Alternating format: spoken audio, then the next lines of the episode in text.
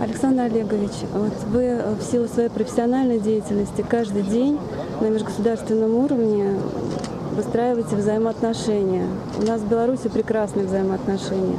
Скажите, как можно сделать так, чтобы у нас был мир во всем мире, со всеми людьми были хорошие взаимоотношения? Ну, просто можно ответить. Если э, все страны э, будут выстраивать такие отношения, как у Беларуси с Россией, э, то нам никакие войны не страшны. Может быть, каждый человек на своем месте что-то может сделать для того, чтобы вот такой мир между нами был, как вы считаете? Ну, во-первых, это честность. Это честность перед собой, перед своей семьей, перед своими детьми. И ответственность за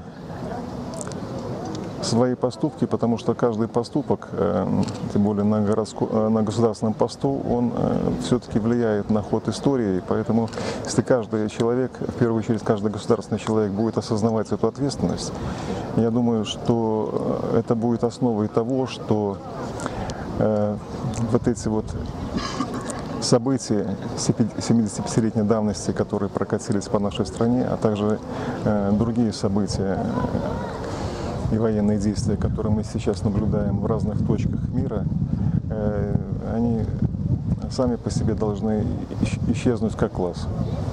Как вы считаете, может быть, э, нам переходить уже пора на другой формат общения, созидательный? Согласен с тем, что мы сейчас, э, наверное, пожинаем плоды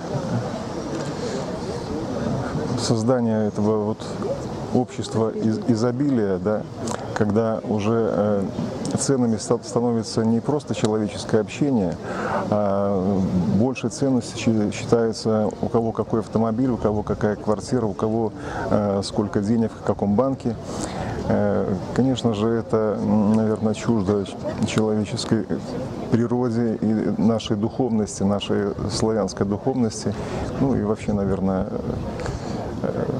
духовности многих э, на- народов и стран мира.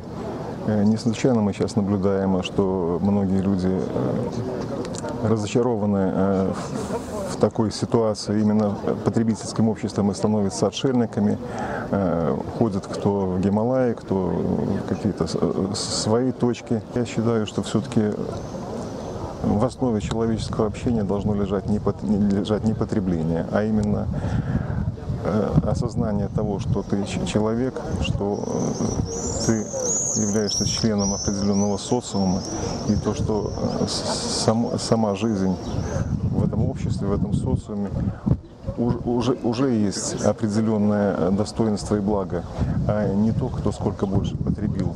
Конечно, я э, не за то, чтобы э, каждый был бессребренником. Э, Мы все э, работаем э, для того, чтобы обеспечить э, достойное существование своей семье, своим детям, своим внукам, э, своим народам. Э, Но это только средство, а не цель. Человек с большой буквы, э, какими качествами, на ваш взгляд, обладает? честность, я уже об этом говорил.